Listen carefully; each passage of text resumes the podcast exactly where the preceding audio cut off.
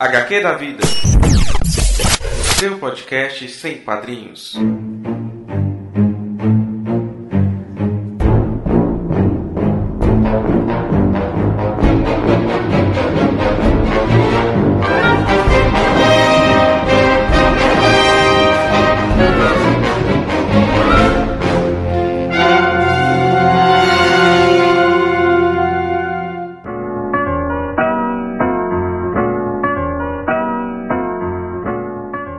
Pessoal, aqui é Dan Carreiro.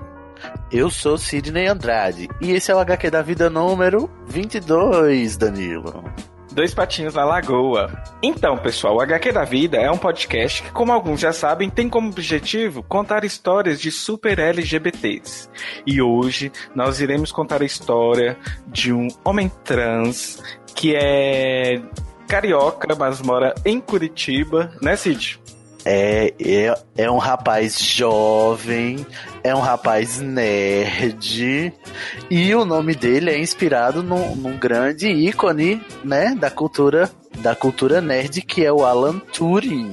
Hoje a gente vai falar com o Alan do Box. Fiquem aí com o Alan.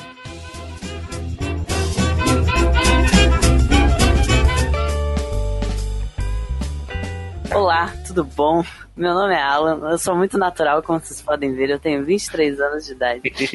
É, nasci no Rio de Janeiro, moro em Curitiba e algumas pessoas me conhecem como do Box. E é isso aí, galerinha. Sou um homem trans e pansexual. Então, vamos conversar. Olha aí, já veio. Eu acho que a gente ainda não conversou com alguém pansexual aqui, né, Danilo? Ainda. Não, não. Inclusive, precisamos de um programa sobre pansexualidade. Adoro. Olha, já vai entrar na pauta, tá vendo? O HQ de bolso, já vamos, já vamos ter que falar. Muito bem. Já gosto. então, Alan. Alan, você, você nasceu no Rio, então, no caso. Sim, Rio de Janeiro. Morou lá até que idade, mais ou menos? Vixe, é... Eu não, eu não costumo separar por idade, eu costumo separar por série, sabe, da escola, porque eu não lembro a Ah, idade que eu tinha. É, até o. Até a- antes da primeira série eu morei no Rio de Janeiro. Depois da primeira série até a quinta série eu morei em Minas Gerais. E depois eu me mudei pra Curitiba.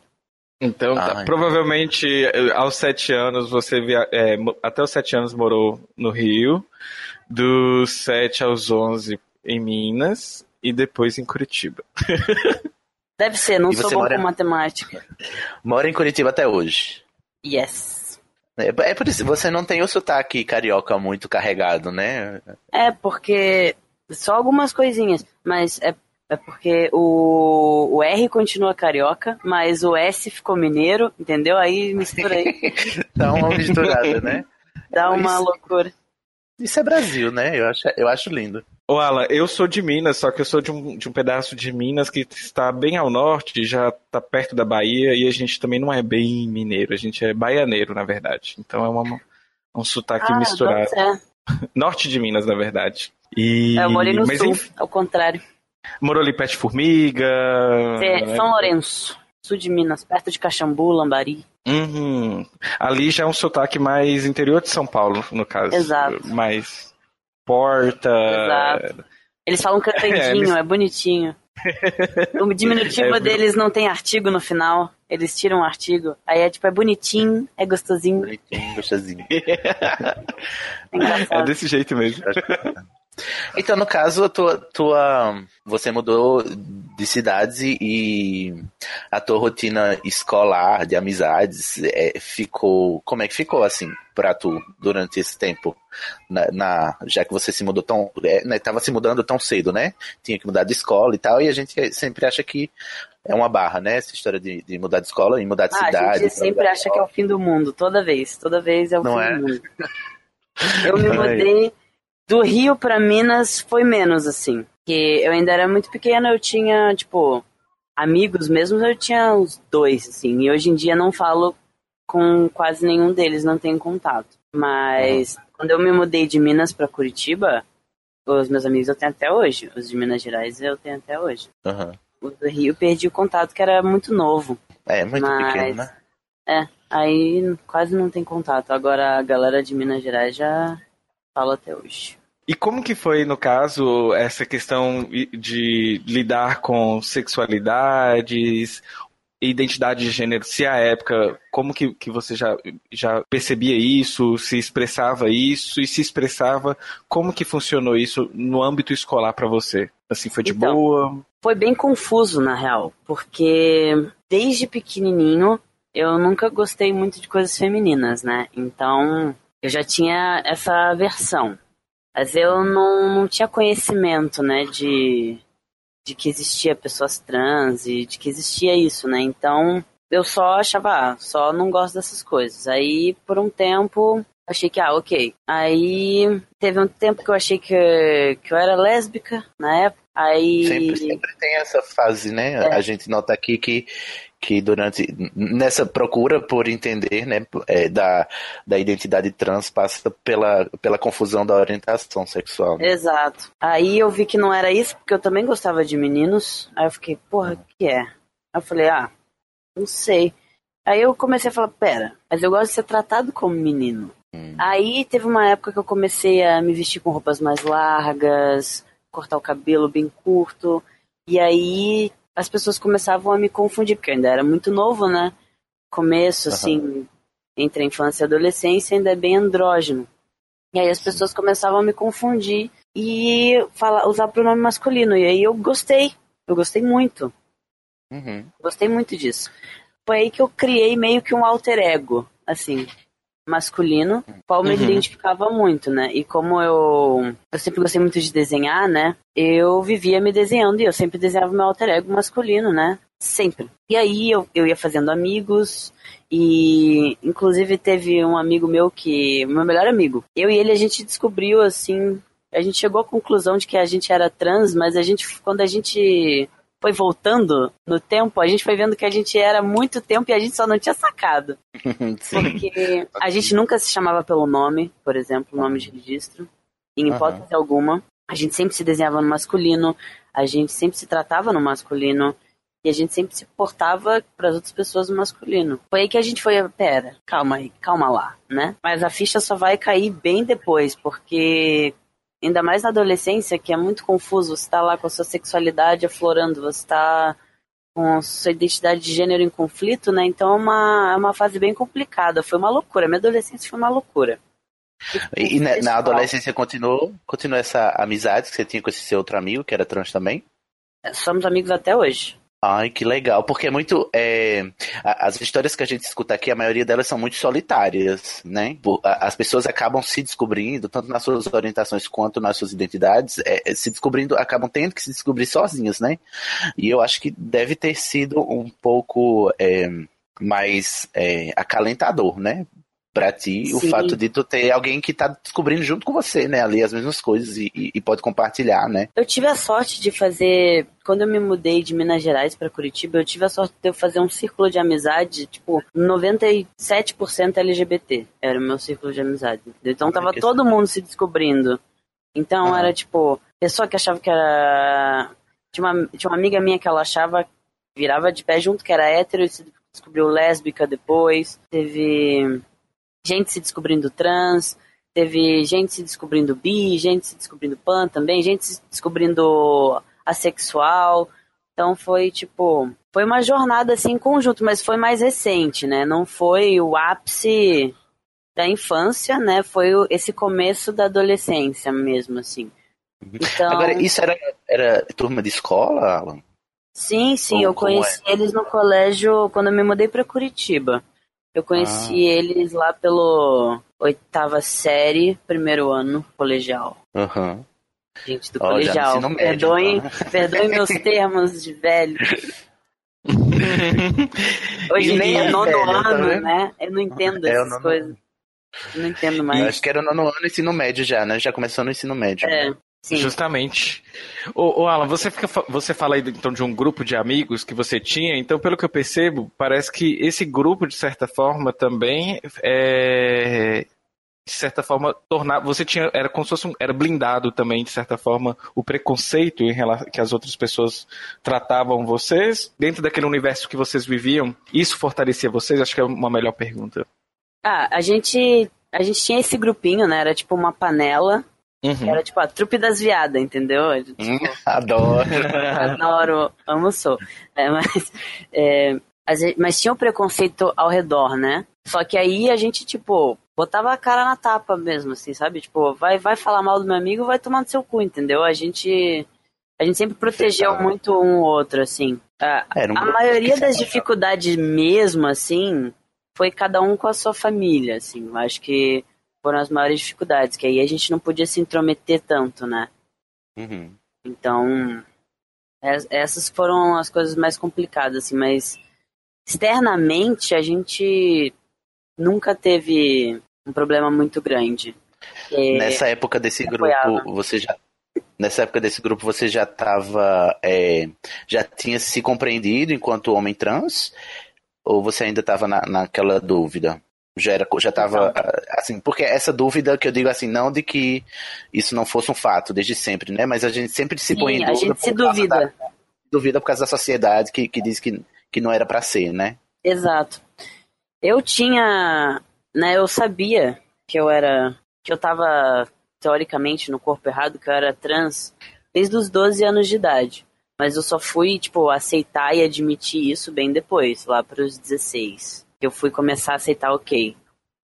E Tem teve que- algum processo que iniciou isso em você, de se aceitar? Teve algum acontecimento? Olha, pra mim assim foi realmente descobrir e conseguir falar com pessoas trans e ver pessoas trans assim. É, foi Uhum. isso que falou, não, é, realmente eu não tenho outro jeito, é isso aí. Eu sou assim. Você começou a entender pelo contato, né, então, no caso. Exato. Mas não foi nem pelo contato físico, né? Foi mais Uhum. por. ah, Eu acho que eu comecei a ver uns filmes, algumas coisas que apareciam pessoas trans. Eu fiquei, ué, é isso aí o meu caso, só que é o contrário, sabe? Uhum, sim. Porque, no caso, homens trans ainda não tem tanta visibilidade quanto mulheres trans, mas é, a mesmo, é o mesmo sentimento, só que é o- não é o contrário. Uhum. Então eu fiquei, nossa, é exatamente isso. E aí eu fui pesquisando, e aí eu fui descobrindo pessoas na internet, e aí eu fui fazendo amigos na internet. E aí a gente foi conversando e entender e compreender, falando com outras pessoas trans pela internet, de outros lugares do mundo.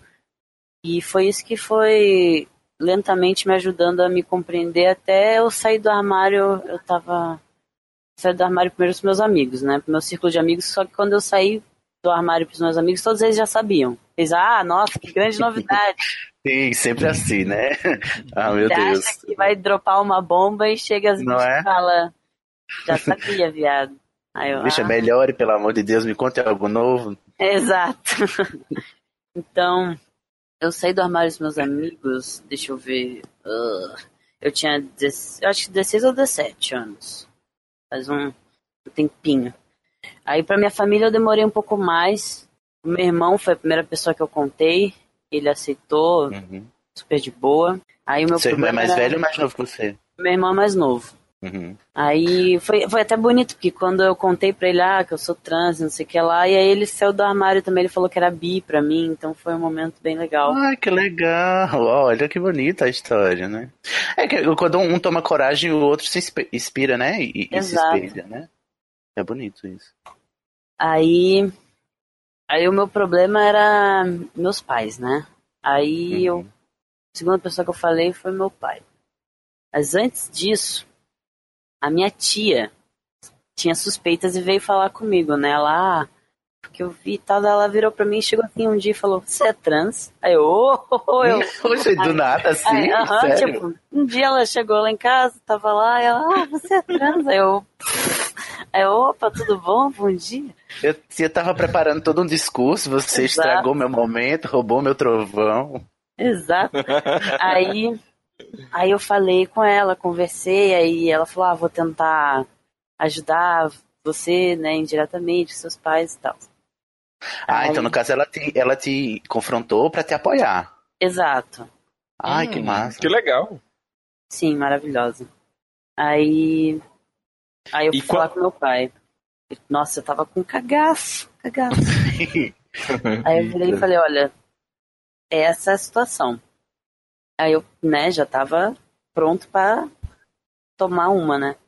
E aí, meu pai virou e falou, você tem que fazer o que você quer fazer para você ser feliz. A gente vai te apoiar qualquer seja a sua decisão. Uhum. E aí eu chorei. ah, imagino, né? A gente sempre espera é, um, um, um, revés, né? E quando, uhum. quando vem essa resposta positiva, é, é, assim, é, até mesmo a gente fica desarmado, porque a gente vai preparado para uma guerra, exato, né? Exato, exato. Mas aí Às a minha mãe já foi um pouco mais complicado, porque ela tinha, ela tinha muito medo, né? Então, ela não entendia o que estava acontecendo direito. Uhum. Então ela ficava, ah, mas você tem certeza de que é isso? Então ela ficava me confrontando assim, mas pelo medo dela, né? Sim. Ela, ah, mas, mas você não vai poder sair na rua, você vai apanhar na rua, sabe? Todas essas, essas coisas. E aí ela foi. Coisa ela de mãe foi... também, é, né? Que é o, o medo do, do, do filho sofrer, né? Ela, ai, tem certeza que você não é só Butch, você, você não é só uma mulher masculina? Eu falei, não, não é. Aí ela foi o ápice dela, tipo, o que deu, o que tirou esse medo dela, foi ela assistir hum. um filme. Foi ela assistir hum. aquele filme A Garota Dinamarquesa. Ai, sim, excelente. Aí deu um clique nela e ela falou, não, não tem que ter medo, entendeu?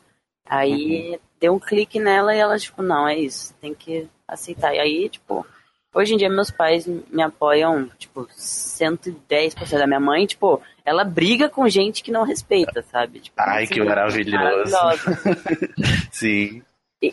Aí é bom eu ver essas histórias. Mas é, e é bom ouvir você falando que você mencionou duas vezes é, um, um filme e depois você mencionou, antes, quando você se descobriu, você mencionou que viu em outros filmes, né? Exato. E eu queria até te é. per te perguntar, Alan, e, você que eu sei que é da, da, da turma que gosta de nerdices e tal, né? Quão importante para você não, não, não é se enxergar assim, né? Nessas outras, nesses outros lugares de, de, de representação, né? É, para inclusive ter a própria coragem de ser, de ser quem é, né? A representatividade é, eu não tenho nem palavras. É, quando a pessoa vê ela se enxerga, sabe? Você fala, eu não tô sozinho. É esse sentimento, né? Da pessoa uhum. entender que ela não tá sozinha ali no mundo e que existem outras pessoas e que é normal você se sentir assim. Uhum. E ajudando a evitar um pouco, a, a é, diminuir um pouco essa sensação de, de, alienígena que a gente LGBT, na maioria das vezes, sente, que é de. Parece que a gente não faz parte desse universo, né? Exato. E, eu tenho o tempo todo dizendo que, que isso não era para acontecer, mas aí você vê lá no, no filme ou na série, né? Uma pessoa que é igual a você, né? E que tá vivendo uma aventura tão legal quanto qualquer outra aventura, isso deve ser muito, é, deve ser não, é muito libertador. Eu tiro por mim, porque, por exemplo, é, Alan, eu sou cego. E no, quando eu assisto Demolidor, por mais que assim não seja uma série brilhante, né, do ponto de vista, assim, eu, eu, gosto muito, mas a gente vê os problemas e tal, mas assim, toda vez que eu assisto Demolidor, eu, eu, eu fico me sentindo muito bem porque eu me enxergo nele, né? Ironicamente falando até, né? Já, já que eu me enxergo. né? Com ironia e tudo, mas assim, é, é importante eu perceber que existe um lugar onde eu posso me espelhar, inclusive para ser esse esse esse espelho né, e esse norte de, de, de, força e de resistência, né? Aí eu até a minha bengala, eu quero comprar uma bengala vermelha para parecer mais com o demolidor, uma bengala para mim. Maravilhoso. Né? E, né? e, aí, assim, para mim, para mim é muito importante isso é, é no isso eu tô falando no sentido da minha deficiência, né? Na minha sexualidade, é claro que para mim é mais fácil por ser um homem gay, né? E a gente sabe que, infelizmente, a representatividade no meio LGBT é mais gay do que qualquer outra, né? Isso é um problema que a gente tem que resolver. É, tudo GGGG.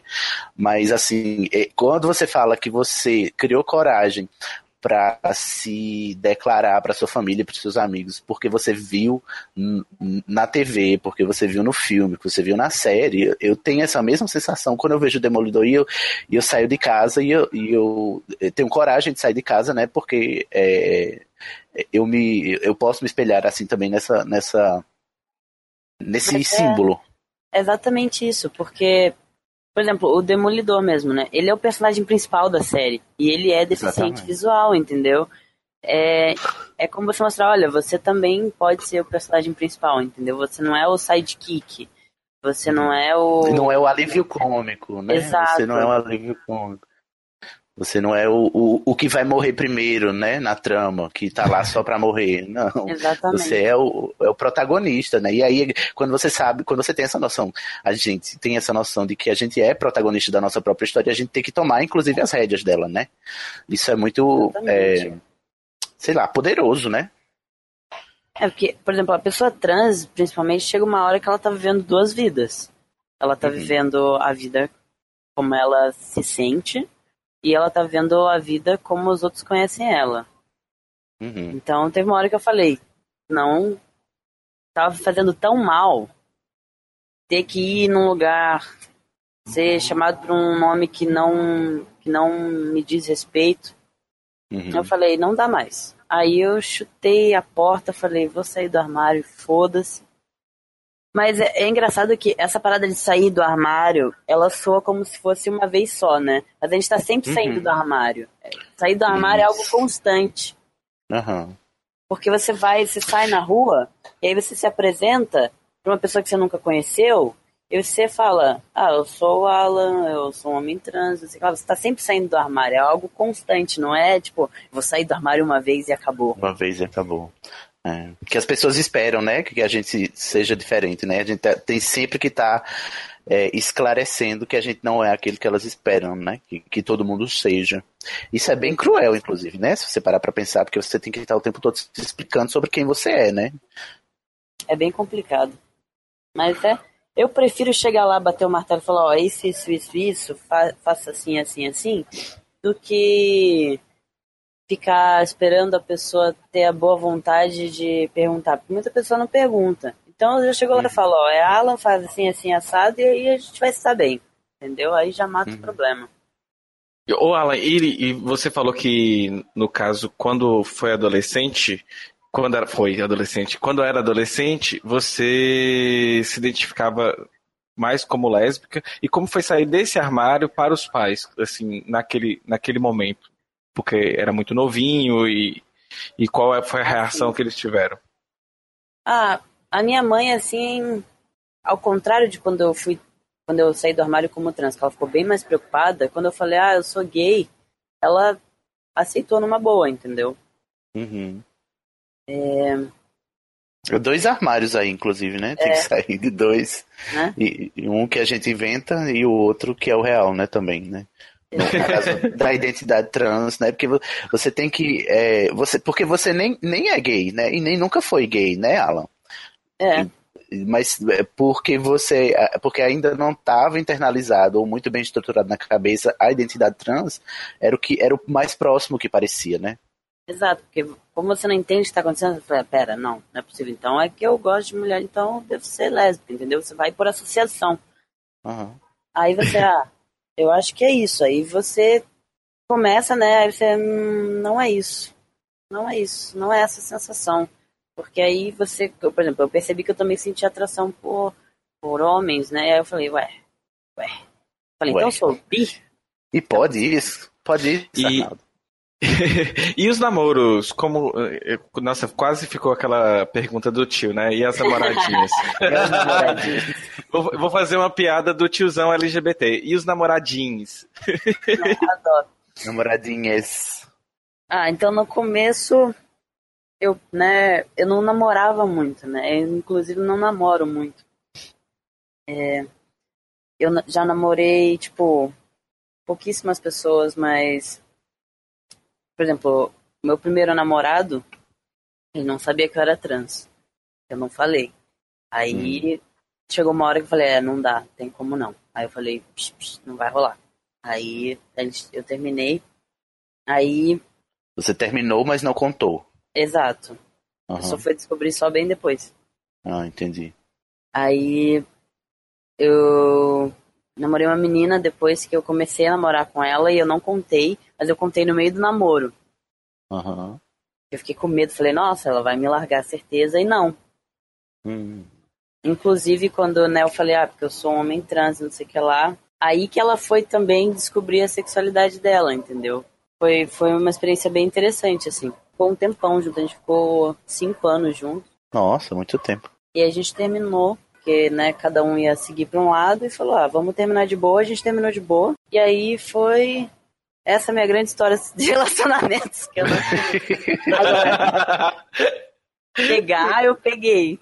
Eu pego, geralmente eu fico com uma pessoa, né? Eu tenho rolos, vários rolos, mas geralmente eu não namoro. Eu sou uma pessoa meio chata, assim, meio complicada. Vários contatinhos.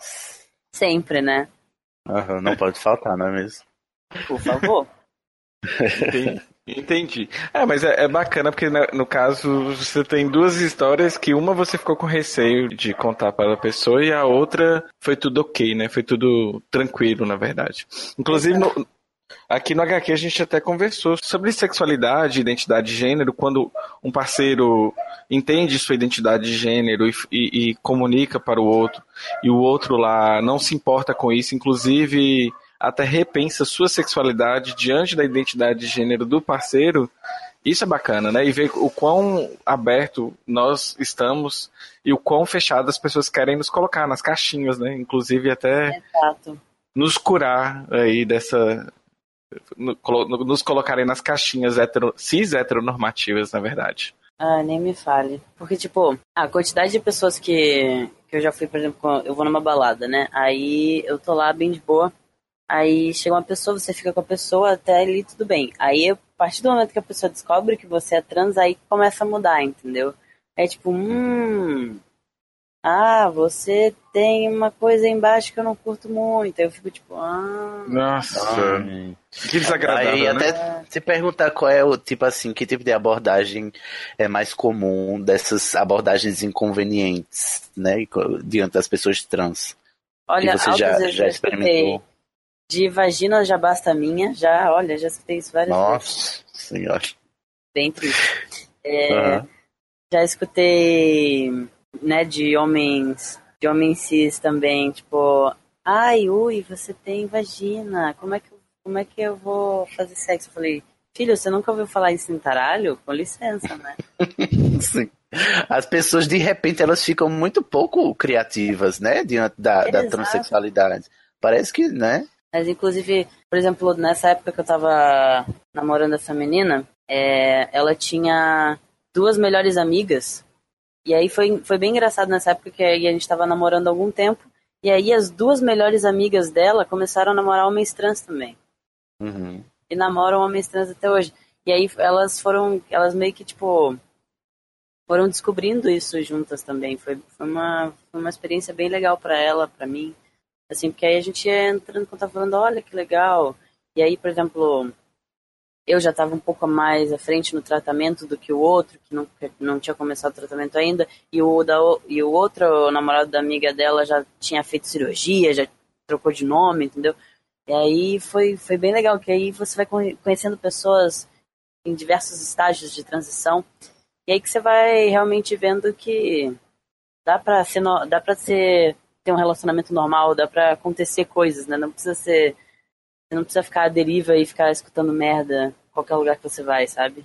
Aí que você começa a amadurecer e falar, não, eu não vou, não vou mais aturar esse tipo de coisa, sabe? Tem que criar uma casca, né? Sim.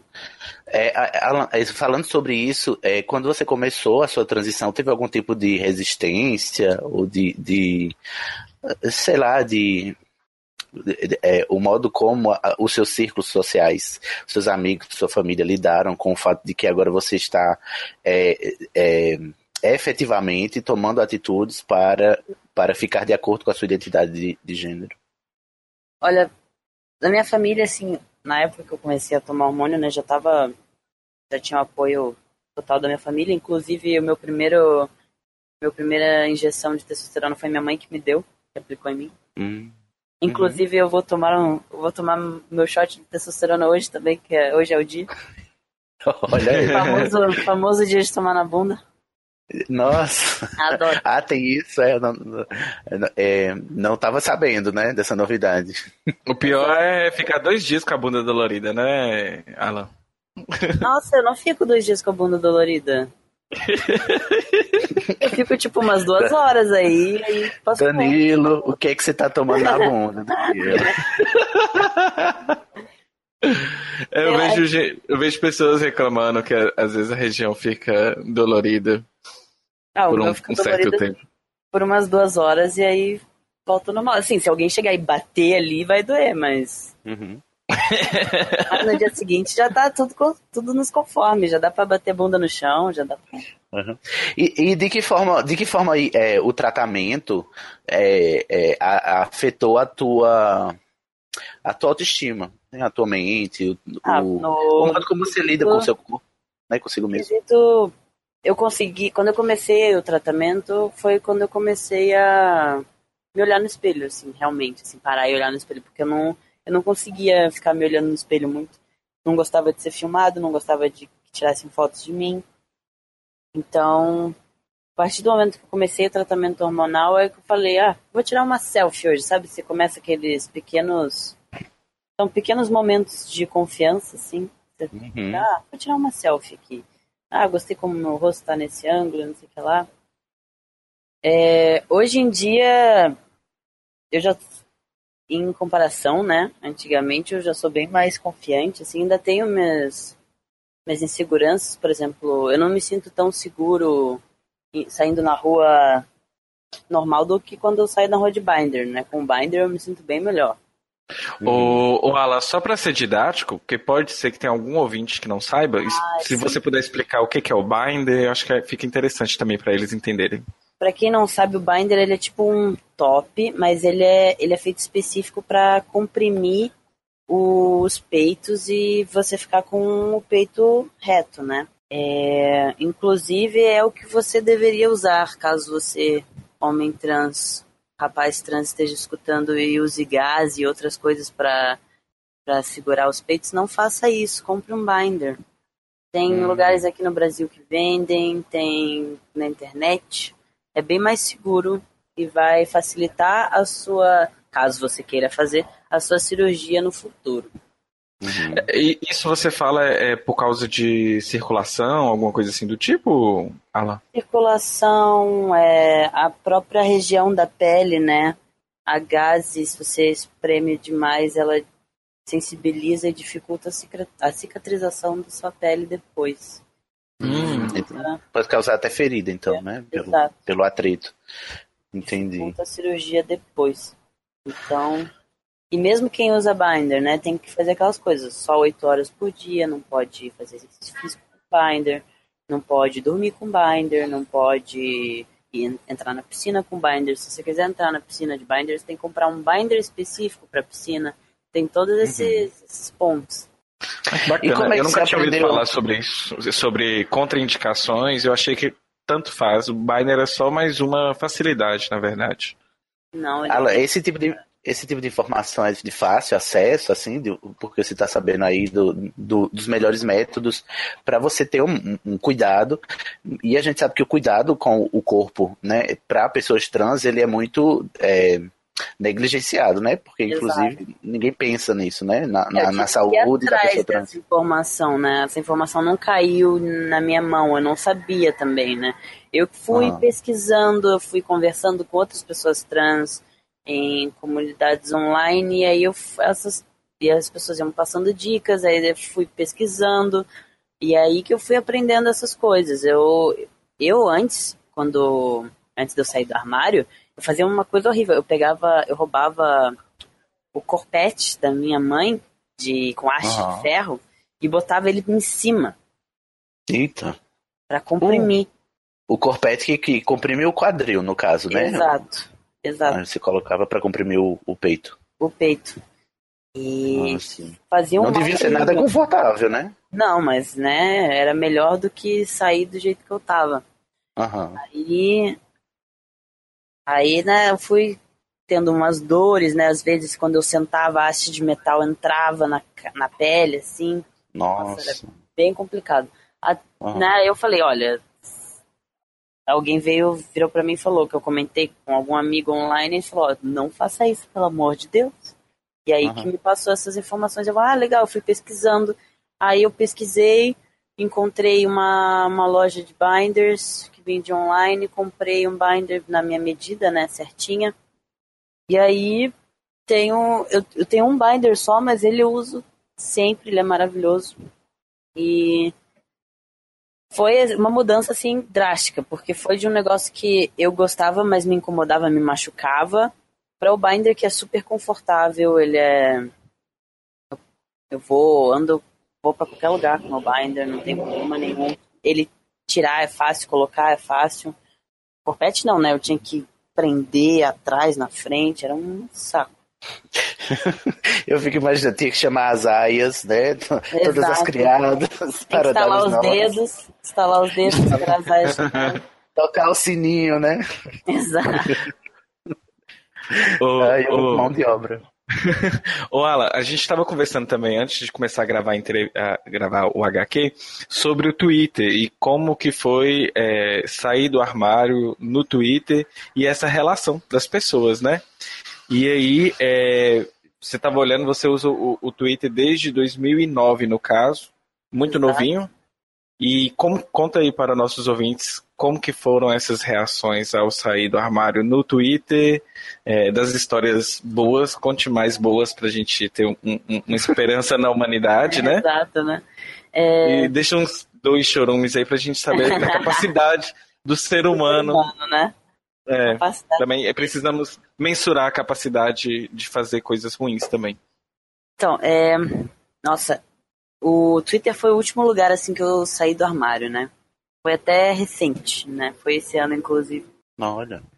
Sim, é, eu, é porque eu falava, eu pensava, né? Nossa, eu vou postar e vai ser aquela chuva de chorume, né? Não, não culpo, né, de pensar porque, inclusive, é o padrão da internet. É, Exato. Né, aí eu pensei, o chorume. Mas aí as pessoas, umas pessoas vieram falar comigo, uns amigos meus, né, e falaram, olha, eu, quando você saiu no nosso círculo de amizades, você começou a falar sobre isso, você me ajudou em tal coisa, então eu acho que se você saísse do armário no Twitter, você ia poder ajudar muito mais pessoas do que você já ajuda agora. Hum. É, aí eu pensei, ah, vou refletir sobre isso, né? Vou, vou debater comigo mesmo esse assunto. Eu pensei, não, para mim, o quão importante seria para mim se na época eu tivesse encontrado alguém, entendeu? Que tivesse saído do armário, tivesse passando pela situação que eu tava e eu pudesse mandar uma mensagem, nem que seja tipo, olha, eu também me sinto assim, entendeu? Aí eu pensei, não Sim. é. Se eu puder ser para essas pessoas o que eu não tive, para mim já tá de ótimo tamanho. Aí eu, aí eu saí do armário, falei, e vamos, e vamos aí. Aí eu me surpreendi muito, porque o resultado, né, a resposta foi 99,8% positiva, entendeu? Eu recebi só apoio, carinho das pessoas, né? Teve um chorume ali e aqui, mas a quantidade de pessoas falando, nossa, eu nem sabia que você estava passando por isso. A quantidade de pessoas trans que vieram falar comigo por, por mensagem, nossa, a quantidade de pessoas que vieram falando, olha, eu tomei coragem para sair do armário quando você saiu do armário. Essas coisas, nossa, eu fiquei muito feliz, eu chorei. Eu chorei de emoção quando as pessoas. Ah, deve ser emocionante. Né? Eu fico bem emocionado, assim, conseguir ajudar alguém, assim, nesse nível, assim, para mim é, é muito importante. Eu, eu tenho visto que, assim, pelo seu Twitter, os seus seguidores, eles meio que tomaram também para si essa, entre aspas, missão de educar também, né? Sobre, sobre transexualidade, é, sobre identidade de gênero, né? Como se fosse assim, uma grande rede, né? Que você criou. É, eu não criei nada, né? Eles que... é, você deu o pontapé são... inicial, né? são pessoas maravilhosas, entendeu? Mas, mas eu, eu fiquei bem surpreso, porque, por exemplo, né, teve um, um Ned Player que eu participei, e aí teve algumas pessoas comentando, né, ainda, né, no, como, como nome de registro e tal. E aí a galera caiu em cima falando, não, mudou isso, tal, tal, tal, tal, tal, tal, tal, tal. E, tipo, as pessoas me defendendo, sabe? Chuva de, uhum. de pessoas indo me defender com as coisas que eu não estava acostumado. Sim, eu, estava acostumado a ser chorume mesmo e ficar por isso mesmo, sabe? Só é só ignorar os comentários. Mas aí uhum. a quantidade de pessoas que estavam indo lá, sabe? Tipo, se dando o trabalho de, às vezes, bater boca com pessoas que não estão nem aí pro que está acontecendo, eu fiquei bem feliz, assim, Inclusive, nesse dia eu mandei coração para muitas pessoas. E eu fiquei bem feliz, assim. Foi esse dia que eu falei, é. Foi a melhor coisa que eu podia ter feito era sair do armário e, e é isso mesmo. Essa quebra de expectativa é muito. Uhum. muito... Foi uma surpresa muito grande. A gente vai se armando mentalmente para poder enfrentar uma batalha e, e, descobre que não tem batalha, assim. Exato. Porque a gente não está lutando sozinho, né? Tem, temos aliados também, né? Contra. É assim, a gente falando de guerra como se fosse um inimigo, um monstro e tal, mas é, é só ignorância mesmo, né? Que a gente tem que combater, né? Exato. E, às vezes nem todo mundo está disposto, né? A abrir mão da própria ignorância, infelizmente. Ah, sempre tem, né? Pessoa que só pensa nela mesma, acha que, tipo, é a dona da verdade e fica por isso mesmo. Mas essas pessoas, assim, eu nem. Não, não às, às, vezes a gente nem tem que perder o tempo debatendo, sabe? Eu ia até te perguntar como que você lida com chorume na internet, porque eu, eu, eu não sei como que eu lidaria com, com chorume, sabe? E você finge, abstrai, deixa pra lá? Depende do chorume. Tem chorumes que eu tento educar, já consegui educar várias pessoas, inclusive. E a pessoa saiu, ah, não, realmente, me desculpe. Tem pessoas que ficam insistindo que são donas da razão, e aí, a partir do momento, eu simplesmente ignoro e bloqueio, entendeu? E tem pessoas que eu nem respondo. Então, uhum. esses os níveis eu tenho, né? Eu tenho tentativa de comunicação, aí tenho, né? Hum. Não tentei, não deu certo, vou ignorar, e tenho completamente ignoro e. Mas segue o baile, né? E tu lida muito com esse tipo de reação negativa é, no dia a dia ainda, Alan? Ou isso está diminuindo? Ah, no passado era bem mais, né? Hoje em dia ainda tem, volta e meia tem uns aí, mas antes era bem pior. Uhum. Era mais, tipo, eu tive mais problemas assim, brigar feio, essas coisas assim, com.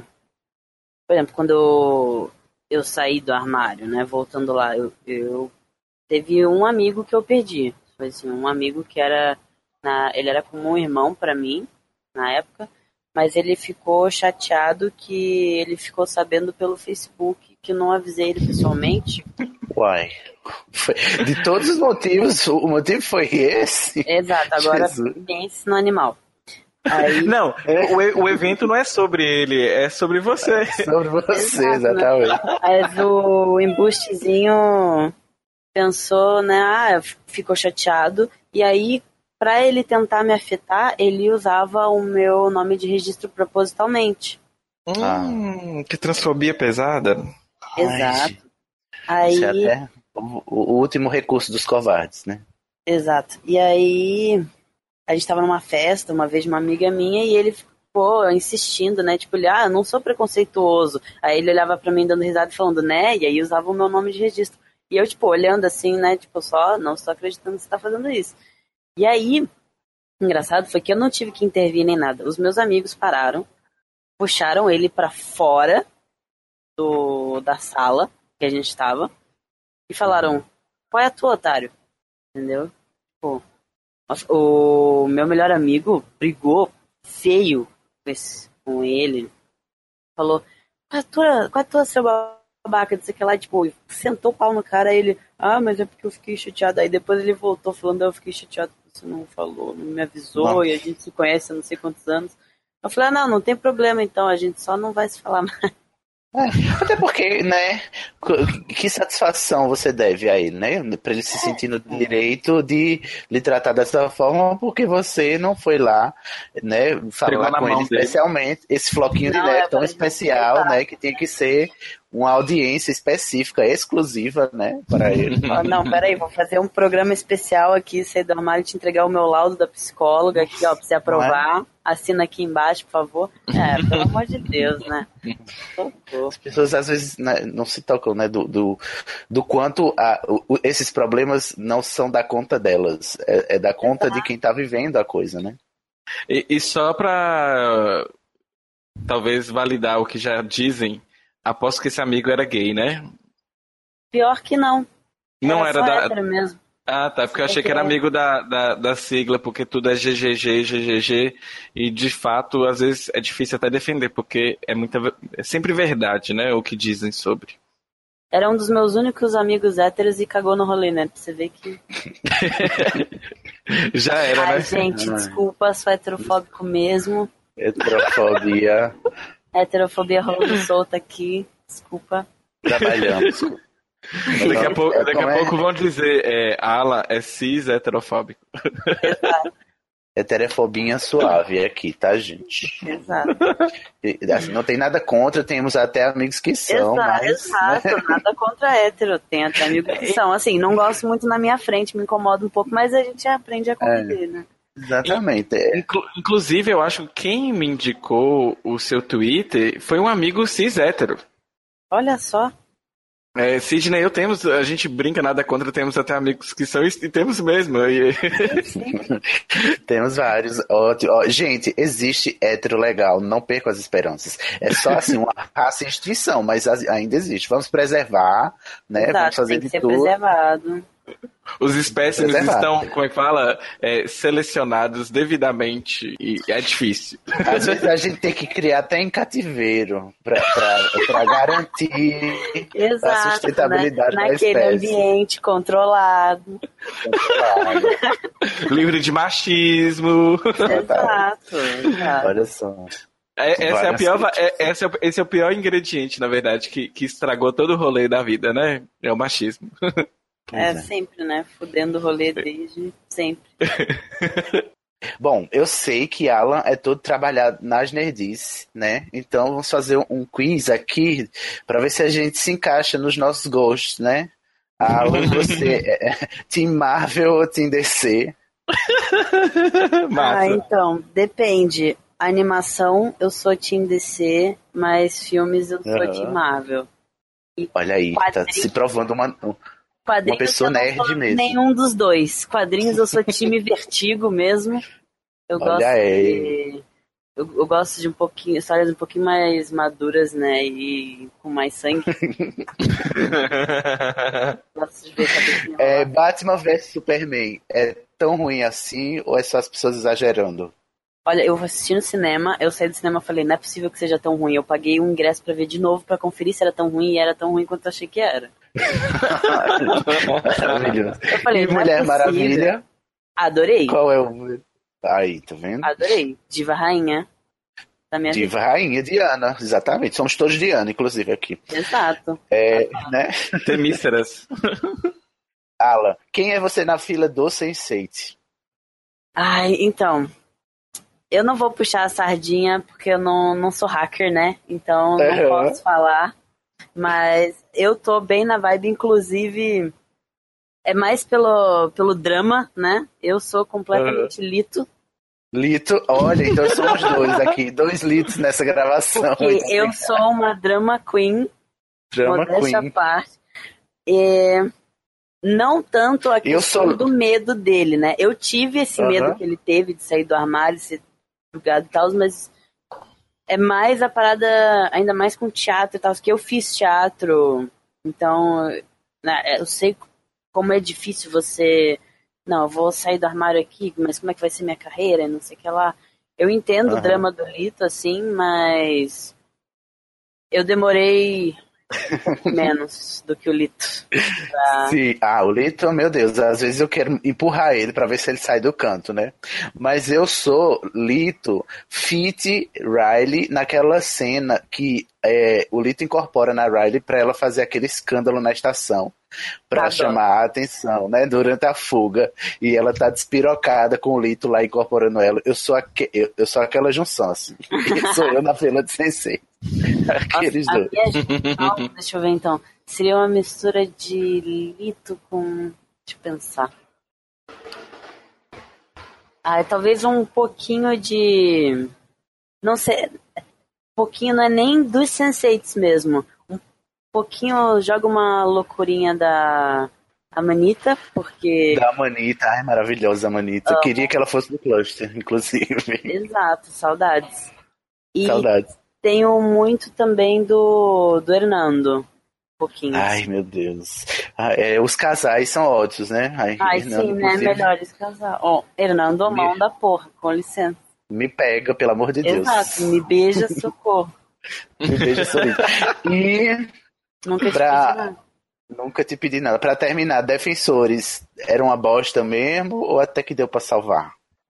Olha, o meu maior problema com Defensores é, tipo, mais ético eu nem terminei de ver o seriado. Teve uma, uma hora que eu parei ali e falei, não está dando. É porque, se você parar pra pensar, o Defensores é sobre a minoria, entendeu? Sim, são quatro você minorias lá, ali, né? Você tem lá uma mulher. Quer dizer, três, né? Porque o. Tem, é, você tem o homem negro, você tem o deficiente visual, e aí você tem o. O almofadinho filhinho de papai. branco rico. Entendeu? Uhum, fazendo o quê? Pirraça, né? E não deixando ninguém eu fazer falei, nada. Eles podiam ter resolvido isso colocando o Iron Fist gay, né? Seria meu sonho. Ah, podia. Não. Verdade, bem pensado. Teria resolvido o problema, mas não, né? Não Sempre vai estar tá tendo gay na Marvel, né? Infelizmente. Exato. É. Aí choremos. Mas do, do, das séries, das séries que derivaram, né, do, pros defensores, qual é que você prefere mais? Qual é o herói que você prefere mais? Olha, eu gosto muito de Demolidor, mas Jessica Jones tem meu coração. Ai, Jessica, que mulherão da porra, não é mesmo? Exato. Também gosto. Não. Se não fosse. Eu amo Jessica Jones. Se o Demolidor não fosse meu Animal Spirit, né? seria a, a Jéssica. A Jéssica é o meu seriado predileto. Em segundo lugar vem o Luke Cage. O mão também. Ai, Crush pesado. É... Não, eu inclusive chipo o Luke and Matthew Murdock, né? Queria muito ver esse chip Sério? realizado. Nossa, Nossa, como eu queria. Que chip inusitado. É porque. Não é, todo mundo fala. Eu já. É porque nos quadrinhos eu sempre chipei o Luke Cage e o Iron Fist, né? Então eu já vim uhum. preparado. Só que aí quando eu conheci o Iron Fist da Marvel, eu falei, nossa, destruíram meu chip. Aí agora Nos quadrinhos eles são parceiros, né? Se eu não me engano. Eu também não leio muito quadrinho, mas parceiros, eles... sim, eles são... Eles, inclusive, tem uma época que eles são Heroes for Hire, né? Que são só os dois, você contrata ah. eles e... E aí tem ah, vários é momentos bem viadões, assim, que eu fico... Hum, Nossa! Podia, ah, pois podia rolar. Podia rolar na mas... série, né? A próxima série ser dos dois, né? Heroes for Hire. Em ah, vez de ser uma... Que Teria que Outra trocar série... o ator do, do Iron Fist. Com todo respeito, é. tipo, mas eu acho que.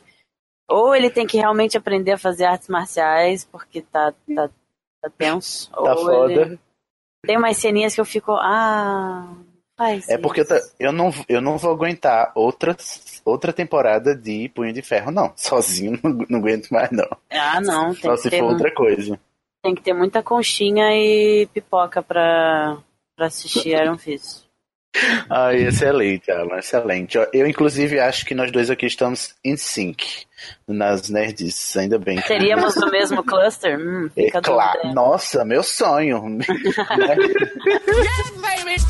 Se já não foi simples, né? Você ter que declarar a sua identidade sexual, né, trans, que dirá explicar para as pessoas o que é pansexualidade, que é um termo, inclusive, que é até mal compreendido no, no, no, conceito né, popular. Né? Tem gente que acha que é fazer sexo com árvores e pedras e coisas, né? Essa coisa Exato. que as pessoas né, que, que tiram de.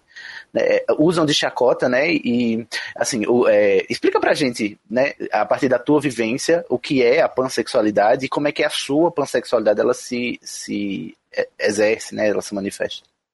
Então, até eu chegar na pansexualidade foi uma jornada, mas aí quando eu encontrei eu falei, é isso, porque para mim, pansexualidade como eu vivo a minha pansexualidade é eu eu sinto atração pela pessoa, entendeu?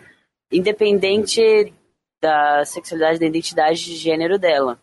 Uhum. Eu, eu me atraio pela pessoa em si. E eu vejo o gênero, a identidade de gênero e a sexualidade como algo secundário.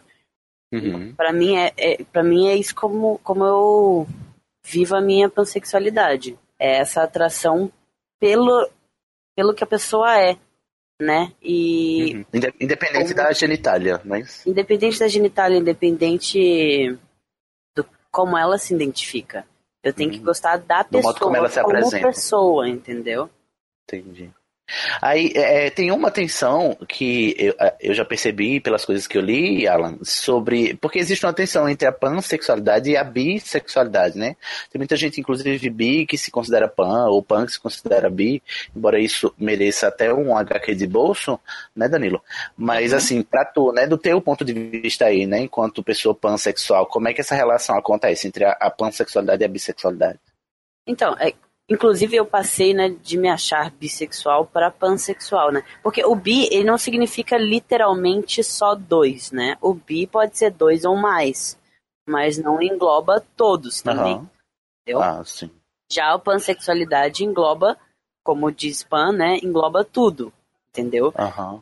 Então você vai a algo que já é abrangente, mas a definição de pansexualidade me fez me sentir mais confortável, entendeu? Foi algo tipo, ah, então. Eu vi, assim, entrei em contato, falei, me identificava como bissexual, e aí eu achei a definição de pansexualidade, uma vez eu vi na internet, falei, ah, é isso. É exatamente assim como eu me sinto, entendeu? Aí, no caso, então, é uma questão de identificação né, com o conceito. O conceito de pansexualidade contempla mais do que o conceito de bissexualidade, no caso. Exato. Ah, entendi. Magnífico. Né, esse, esse assunto ele é, é, bem interessante e como eu já mencionei aqui, a gente promete aqui, ouvinte, que vai fazer um HQ de bolso para para dar né, todos esses, esses pormenores também né, sobre o, o tema, né, que, é, que é novo, inclusive, também, né? Esse, esse termo, inclusive, para desfazer, e para desfazer esses preconceitos, né? Que que estão muito atrelados à pansexualidade na, na medida de ridicularizar né, o termo como se fosse você sair com carros e asfalto e tijolos e, e pneus. Não tem nada disso, né? É, desmanchar essas, esses, essas ideias mal formuladas e ideias é, preconceituosas. Momento Superpoderes.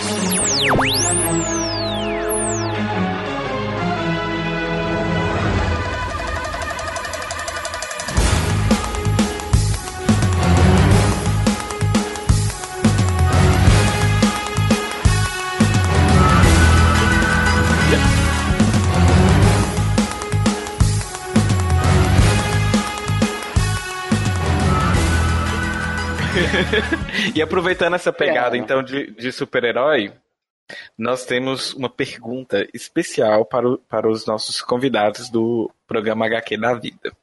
Ai, que é basicamente o seguinte: é, se você. Se você fosse um super-herói de verdade hum. e tivesse seus superpoderes para poder enfrentar essa LGBTfobia, qual superpoder você iria, iria escolher?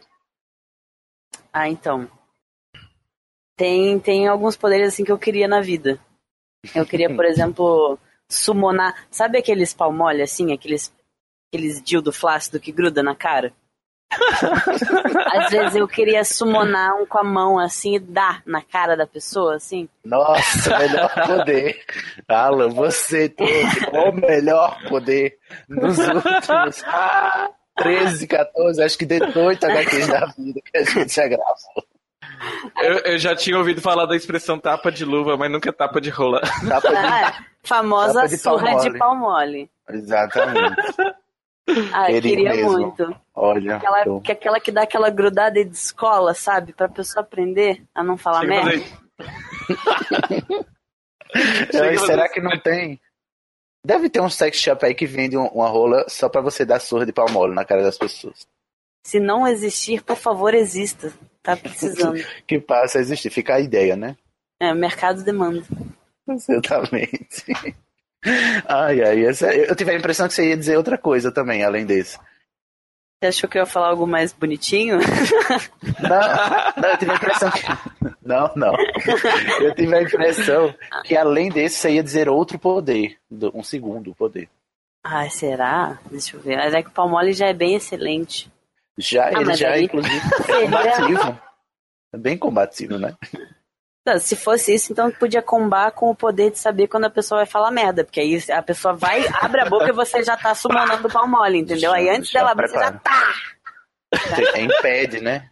É, é tipo assim, é, uma, é um combo que ele vai ajudar a combater o fluxo de chorume no mundo, né? Exato. Você impede o chorume de até, até de escorrer já, né? Já é preventivo. Adorei. E, e só uma pergunta, Alan. É, essa, esse, esse poder seu, você consegue também summonar isso pela web? Tipo, o cara tá digitando assim, ó. Na hora que ele começa. Sim, sim, você sumona ali do lado, entendeu? Vai summonar um pau mole do lado do cara do outro, do outro lado do monitor e pá! Entendeu? Nossa, resolveria talvez 30% do chorume da internet. Olha, se não resolver, pelo menos eu ia rir bastante, ia fazer meu dia muito melhor. Ô, ô, ô, Alan, foi um, prazer bater esse papo com você. Que isso, É, gente. O prazer foi meu. As histórias de LGBT são interessantes porque a gente. Todo mundo quer colocar todos no, no mesma sigla, mas cada um tem particularidades específicas, suas histórias, seus recortes. E cada história eu acho que é tão especial quanto a, a outra anterior que nós ouvimos, e assim por diante. Acho que eu, eu não vou parar de, de me surpreender com as histórias e de aprender um pouco também com, a- com a vivência de cada um, que eu acho que é o que mais vale, né? A gente está construindo aqui um, um banco de dados sonoro de vivências e que em algum momento alguém está lá, está lá, está ouvindo e vai se identificar com aquilo. Vai ser, isso é maravilhoso. Exato. Excelente. Alan, tem alguma rede social, algum lugar na internet que você queira divulgar para os nossos ouvintes para lhe encontrar ou para encontrar algo que você produz na internet que você queira aqui deixar para nós de dica? Então, é, tem o meu Twitter, que é o que eu mais uso. É, eu tenho também um. Ai, já esqueci o nome. Eu com tecnologia não dá certo. É, eu tenho. Eu faço streaming também, mas até agora eu só fiz um stream. Então, fique, é melhor ficar ligado no Twitter, que aí eu compartilho os links de todas as outras redes que eu uso. Por lá. Uhum. Qual é o teu Volta Twitter? meia, É arroba Alan do Box. Uhum. E D-U-B-O-X. Mande um beijinho. E eu vou. eu sempre respondo o máximo de pessoas que eu posso. Sim. Se eu não responder é porque é muitas pessoas, me desculpe, mas vai mandando mensagem que uma hora eu respondo. Responde Excelente. mesmo, e é real oficial. É. Tanto responder que tá sabe? aqui, né? Chegou aqui. tá Exato. aqui. Maravilhoso. Maravilhoso. Ó, Alan, foi também, né, para mim, igualmente um prazer. Foi até um- uma honra também Ah, que isso. gravar contigo. Muito, muito boa a conversa, muito legal. A gente encerra por aqui, né? Você quer dar algum recadinho final para os nossos ouvintes? E dar o seu beijinho, o seu tchauzinho? Ah, dando aquele, aquela beijundinha básica. E qualquer coisa, falem comigo no Twitter. Quem tiver dúvida, eu tô sempre tentando ajudar o máximo que eu posso. E. É isso, eu não tenho muito o que falar. Ah, isso aí, então fala um tchauzinho para os nossos ouvintes. Beijos, me liga. Me twitta. Me Twitter. Beijos no Twitter. Obrigado, Alan. Esse papo foi maravilhoso. Ah, obrigado vocês aí pelo espaço, pela oportunidade. Adoro falar sobre, sobre viadagens da vida. Que programa leve, né, Cid? Olha só, toda vez que vem uma história assim legalzinha e cheia de humor, né? E, e, assim, o, o Alan, ele é muito querido, né? Eu adorei conversar com ele porque é um fofo. Um fofo. Adorei também. Foi um prazer é, trocar essas ideias, essas experiências com o Alan. Não, e pensar que é, a gente tá atolado numa cultura tão tóxica, né? E, e trazer essas histórias de aceitação e tal, e, e não trazer tanto, tanta barra pesada é, é sempre um alívio. Amém, Xé. Mas, Danilo, hoje a indicação é sua. O que é que você vai indicar para os nossos ouvintes? Então, pessoal, em clima de Oscar aí, né? Passamos pelo Oscar, já sobrevivemos ao Oscar, talvez. Inclusive, né, o Oscar, né, tem um, um disclaimer aí para falar, né, que teve uma certa pessoa que estava comentando o Oscar e foi muito transfóbica. Ai, Podem- meu Deus. Rubens Evaldo Filho, seja menos. Ah, Pois é, que vergonha, uma pessoa da mídia.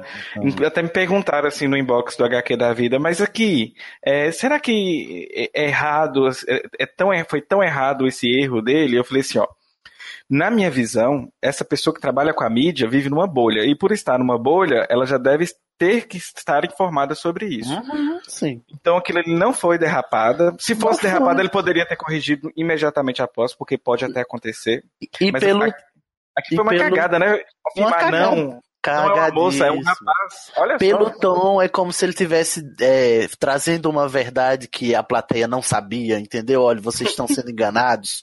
É muito transfóbico, assim, e, e não justifica porque, mesmo, mesmo que seja a, a atriz seja trans, qual é a necessidade de destacar isso? Sendo que ela tá só lá entregando o prêmio, né? Qual é a necessidade de dizer, e nesses termos transfóbicos, inclusive, né? Porque eu já teria achado ruim se ele dissesse ela, atriz trans, porque pode se chamar ela só de atriz, né? Mas Sim. é, se chamasse só ela é atriz trans, vale ressaltar, e isso já seria ruim o suficiente. Mas ainda não, ainda por cima ele nega a identidade dela, dizendo que ó, essa moça é um rapaz. Então, é, troféu cocô para o Rubens. É, aqui no HQ, a história que a gente já vem, vem caminhando e, e contando pra vocês, a gente já entendeu que ninguém fica falando aquela pessoa. Aí quando vai falar de uma pessoa negra, fala aquele negro.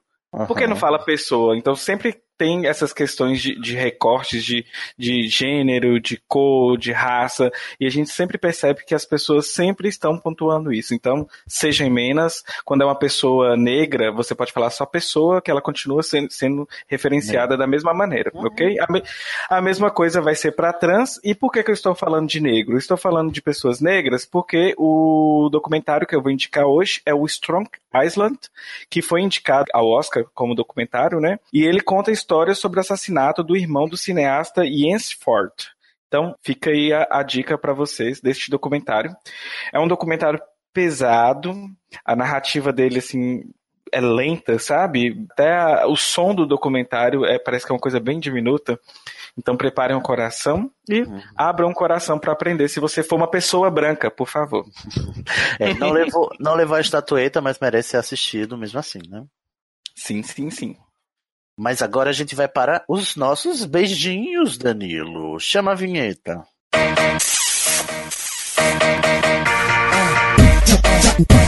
Um beijo pra quem é DJ, um beijo pra quem é MC, um beijo pra quem é do bem, um beijo pra travesti. Não vou perder meu tempo lendo hater.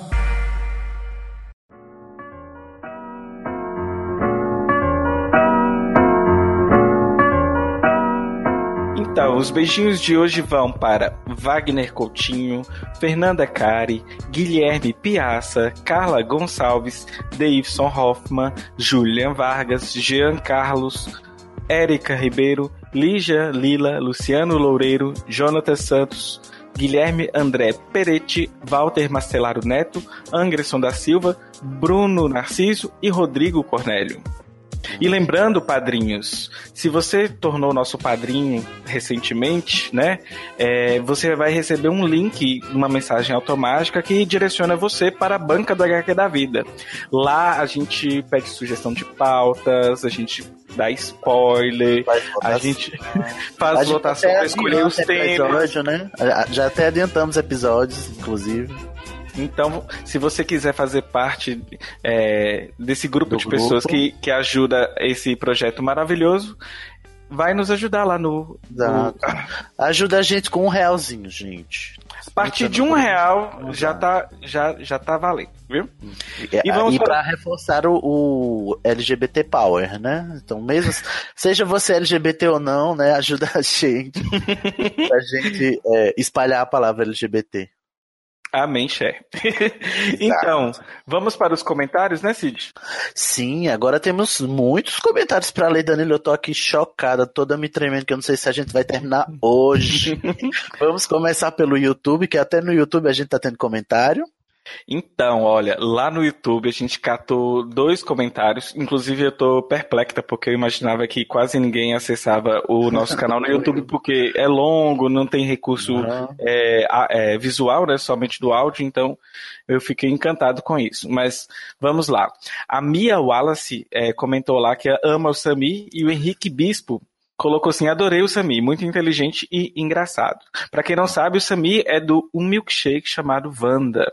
E ele gravou com a gente o HQ da vida número. HQ da vida 14. Então, se você quiser conferir, um milkshaker chamado Sami, HQ da vida número 14. E a gente recebeu um comentário muito fofinho lá no site, né, do Luciano Loureiro, também nosso padrinho. Luciano Loureiro, nosso padrinho, comentou lá no site. Como todos os HQs da vida, esse também me ensinou mais, mais coisas. Me imaginei no primário com aqueles conjuntos se encontrando, mas, diferente das bananas e maçãs, siglas de pessoas que sofrem, sofrem repressão. Seria uma boa se já tivesse aprendido isso naquela época, né? Obrigado, garotas, garotos e Grécia. Olha, a Grécia foi uma fofa, né? No, no, no, no, episódio sobre interseccionalidade. Um beijo pro Luciano que comentou. No Twitter, Danilo, temos um comentarista do Twitter dessa vez? Temos, e só para comentar antes, eu, eu, sempre lembro agora do diagrama de Venn, que eu nunca soube o que, ah, que era. Sim. Ficou isso, lá, né? Lá no Twitter, o Didi comentou no episódio sobre queerbaiting. Ele colocou assim: Hoje eu ouvi sobre privilégios e tá bem legal, especial, especialmente para quem. Eita, especialmente para quem não tem ainda noção do tema. Esse sobre queerbaiting está na fila. E lá no SoundCloud, menino, parece que tá pipocando as coisas também, né? Logo lá no som do Cláudio. Então vamos lá. Um... no de privilégios a gente tem um comentário do Jonathan Souza que ele colocou assim: parabéns pelo ótimo programa. Jonathan, Jonathan Souza é o nosso nos... padrinho, né? Ah, e ele sempre nos elogia para ganhar beijo, que eu sei. Ele bota, bota. É assim que tem que ser, viu, gente? Você coloca assim uma coisinha qualquer que a gente manda beijo. A gente é fácil mesmo. é, tem Veri Martins que comentou. Segundo o que eu venho lendo e entendendo, o patriarcado é contra o feminino. Tudo que não se enquadra no estereótipo de homem macho provedor é atacado por esse sistema. Ou seja, é, é prejudicial para todos, mas principalmente para a pessoa que se identifica como mulher. E depois, fico emocionada quando eu escuto essas coisas. Falta tanta consciência sobre os privilégios e tanto medo de perder os mesmos. Uhum. O comentário muito importante dela aí, né? Que o patriarcado dá uma pá de privilégio para quem é homem só pelo fato de ser homem, né? Inclusive nós, né? Menino! Nós perdemos, foram 10 seguidores no SoundCloud com esse programa de privilégio. Olha só, você imagina, gente.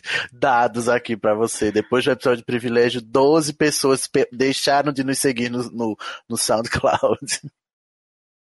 E quando a meta já estava chegando, uhum. caiu. Mas enfim, né? Com certeza pode ser alguém que está com muito medo de perder de privilégio perder. e deve ter. não gostou do programa. E... Ou seja, missão cumprida. Missão cumprida, exatamente. É um bom sinal, né? Que, que tocou na ferida, né? Ainda no SoundCloud é... teve também no, no episódio sobre interseccionalidade, né, Dan? E o Jonathan, de novo, comentando sobre no episódio de interseccionalidade agora, que ele colocou: Que HQ de bolso maravilhoso. Grécia maravilhinda. É, coraçãozinho. Ai, todo mundo ama a Grécia, né, gente? A Grécia é uma fofa. É, o, o G Ferreira. Esse, deixa, deixa eu falar desse aqui, Dan, porque me chamaram no probleminha. Ah, um tá. De... Eu nem tinha visto isso. um tal de G Ferreira, né? Me chamou no probleminha. E ele fez uma crítica bem construtiva pra gente. Que ele disse que a gente convidou a Grécia para falar sobre interseccionalidade, mas ele notou que a gente quase não deixou ela falar né? Então a gente convida a mulher para vir aqui e não deixa a, ela falar, não dá a ela a, a, a, voz, né? É no mínimo contraditório, inclusive para o que a gente faz. Então a gente pede desculpa por essa sensação ter passado para os ouvintes. A gente pede desculpa às mulheres em específico, porque olha só o que o privilégio nos causa, né? A gente nem percebe o que está fazendo. Então, pedimos desculpas por isso também, e em especial pedimos desculpas à Grécia. A gente falou com ela, né, em particular, perguntamos a ela se ela tinha se incomodado e tal, mas é importante frisar, ela não se chateou, não se sentiu, ela diz que não se sentiu assim, mas se teve alguém que notou, quer dizer que essa impressão é real, né, apesar da gente não ter notado. Então a gente pede desculpas, inclusive a ela aqui também, em voz, e a gente promete que vai ficar mais atento a, a esses detalhes, porque são importantíssimos. Inclusive, quando a gente recebeu esse feedback, eu toda ansiosa fui lá ouvir do programa de novo e ouvi pensando nisso, né? E quando a gente vai ouvindo, pensando nisso, realmente a gente começa a perceber que viados, melhorem. Melhorem, né? é. E, e para terminar esse comentário, né, G Ferreira, um beijo na sua boca, seu lindo.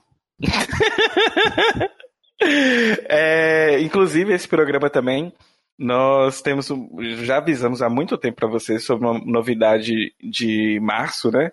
E essa novidade de março puxou a orelha nossa também. Então, vocês vão saber agora, dia 20 de março, quem é essa novidade. É, e ainda, continuando no SoundCloud, nós temos a nossa mais comentadora do som do Cláudio. Ela comenta no É Pau é Pedra, ela comenta nos programas do Apple's é Drag, ela comenta no É Pau é Pedra Filosofal, Ah, que é o é programa que, que o Sidney rosteia, e eu rostei o outro lá das drags. Então ela comentou que quer beijo, então nós estamos mandando um beijo pra você, Ah, Delphi. beijo, Delphi. Meu sonho de princesa era receber uma mensagem no probleminha pra saber quem era assim, quem é a senhora, porque eu sou curiosíssima pra saber quem é você. Eu tenho certeza que ela, Delphi, Delphi LaPlace parece nome de drag, né? Eu acho que é o nome de Parece. drag dela, né? É perfeito. E aí ela comentou no programa de queerbaiting que ela, à medida que ela vai ouvindo, ela fica comentando, né? E ela falou assim: "Ô ódio de Supernatural. Passei minha adolescência toda chipando eles, tá vendo?" Chipando o. Castiel e o, e, o, e o Dean Winchester, né? Ai, E ela, ela lembrou de uma referência que eu tinha e eu não comentei no programa, olha que legal. Ela falou de Naruto, que tem o Sasuke e. O Naruto. é, de Naruto e o Sasuke, que aí ela. Ela comentou desse casal aí de queerbaiting. E é verdade, eu sempre chipei e nunca rolou, né? Ai, nunca assisti Naruto, mas tem um queerbaiting fortíssimo em Cavaleiros do Zodíaco, né? Que o, o Shun se deita com Yoga na casa de Libra e esse chip nunca se concretizou. Tá vendo? Se a gente parar pra pensar, a gente vai achar muitos queerbaitings, então fiquem atentos. Aos sinais e faça um teste, um teste. Digite BuzzFeed, teste queerbaiting para saber se sua série predileta faz queerbaiting Faz com você. queerbaiting com você.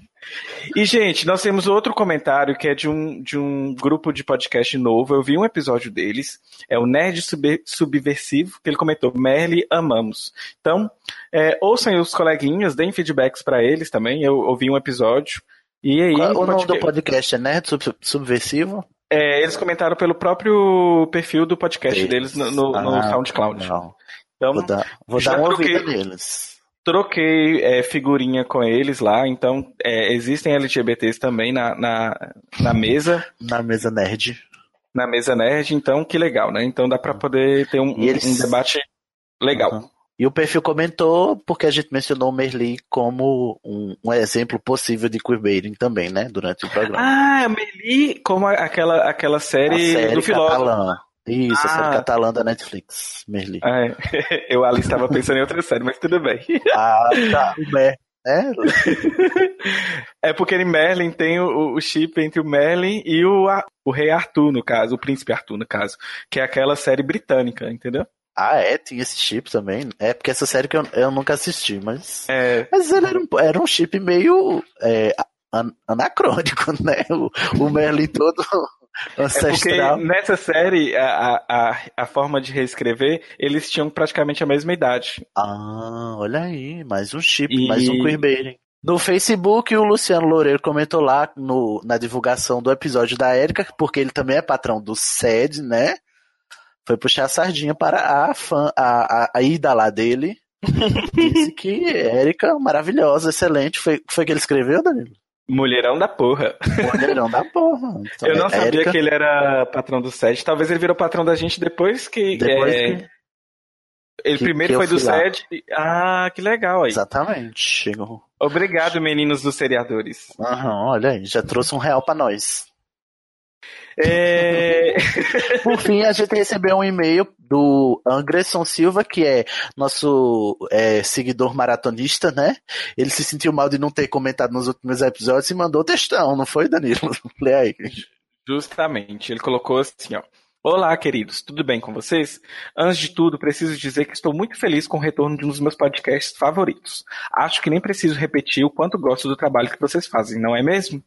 Enfim, o que mo- Enfim, o que me motivou a entrar em contato através desse e-mail foi porque acho essa, ferra- essa uma forma mais íntima, entre aspas, de comunicação através da internet, já que aqui não parece que estou gritando para todo o planeta internet as palavras que quero direcionar a vocês. Primeiro, gostaria de me desculpar pela minha ausência comentadora nas publicações e interações nas redes, mas é que ultimamente está bem corrido, além do meu trabalho civil, ainda estou envolvido com alguns amigos na produção de um podcast. E como vocês bem sabem, isso envolve muito trabalho, tanto manual como exige muito de nossas cabecinhas pensantes. Isso sem contar as séries e filmes para colocar em dia, os Isso. textos que quero escrever pro Gay Nerd Brasil, né, que é o site que ele, que ele pu- publica. E como se isso já não fosse suficiente, eu e o marido também decidimos nos mudar para o exterior. Meu então Deus. estamos na correria para tirar passaporte, vender algumas coisas, planejar onde deixar outras e Olha etc. Parece a história de alguém que eu conheço. Também, menina. Danilo tá nessa mesma barra, né, Danilo? Minha vida ano que vem. Vamos trocar figurinhas, viu, Anderson, sobre Ótimo. essas dificuldades. E a agressão, quando, quando o podcast sair, você manda pra nós mensagenzinha divulgando que a gente divulga aqui também, tá? Justamente, estamos aguardando. E voltando ao foco, continuo escutando o podcast e continua ótimo. A cada episódio aprendo mais, me emociono e geralmente termino com um sorriso no rosto, com aquela sensação de que poderia continuar escutando vocês por horas a fio. Ai, então, amores, no por favor, não parem. Eu sei que dá trabalho, mas tem gente aqui do outro lado que adora escutar vocês. Um Ai, beijo, um gente, forte eu fico- abraço, um cheiro e desculpa pelo e-mail longo. Desculpa Ah. não, gente. Não, quanto mais longo, melhor. Não, não tem medo de mandar textão, gente. Manda sim, a gente adora. Adoro que Anderson mandou um cheiro pra nós também.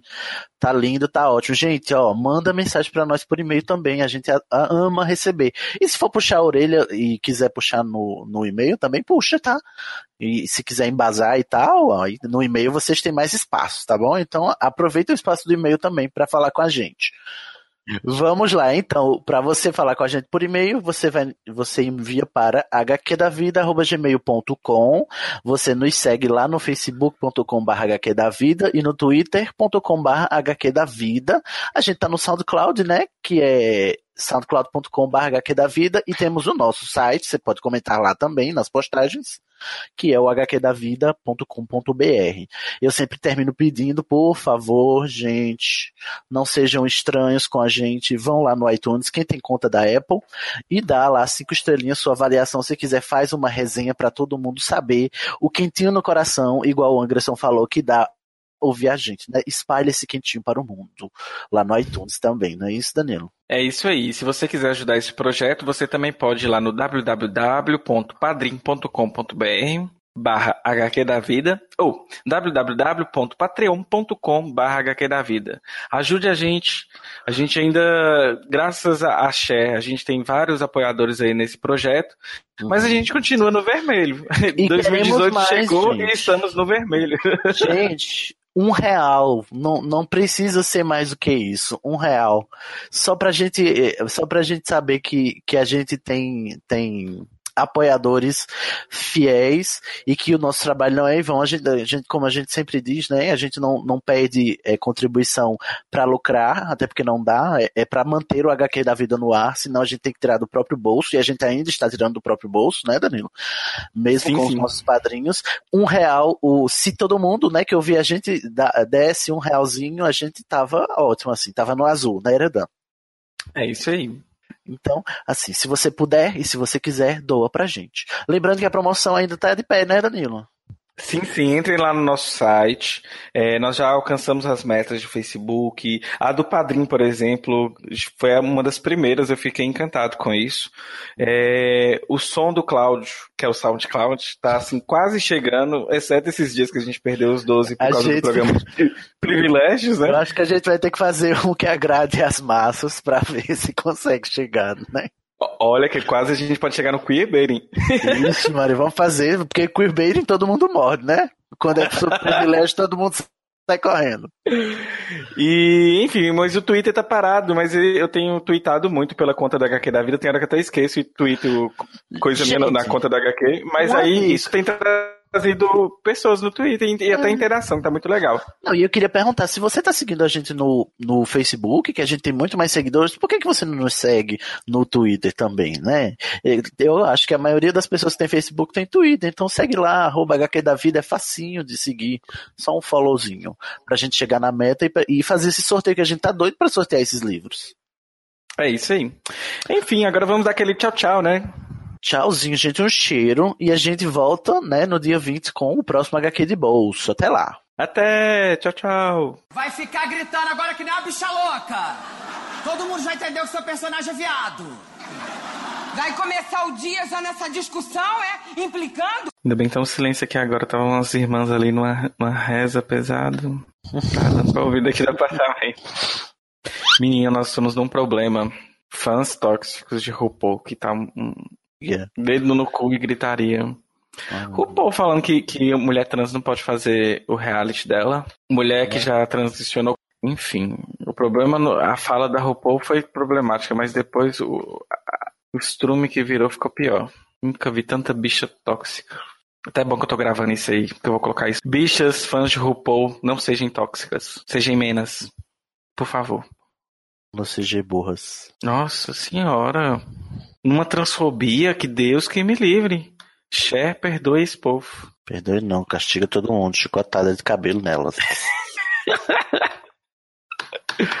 Nunca vi bicha. Bicha homofóbica é a pior raça.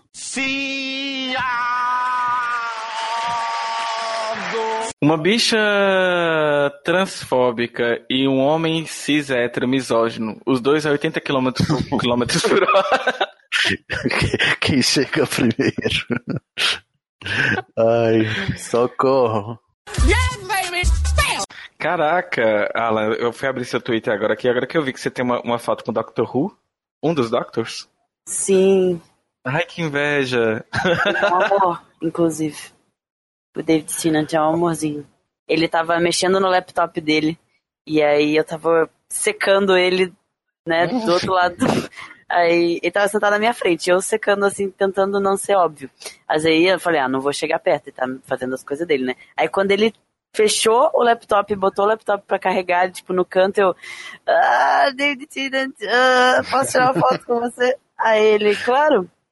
Aí eu ia pegar meu celular, aí ele olhou assim e falou: Pá, peraí, deixa que, eu, deixa que eu tire a foto que meu braço é mais longo. Aí ele pegou meu celular e bateu a selfie. Eu fiquei tipo. Olha E aí, aí, nunca mais lavou o faleci. celular. Exato. E aí eu falei assim. Não tem nem roupa pra isso. com a, com a Jamie também do Sense8.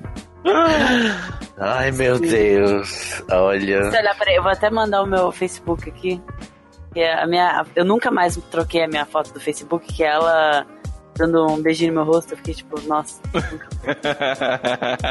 esse momento, momento da minha vida. que mais? Vou mandar o link da, da imagem mesmo. Maravilhosa. Essa mulher.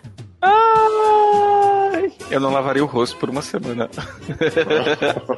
Inclusive, eu não lavei mentira.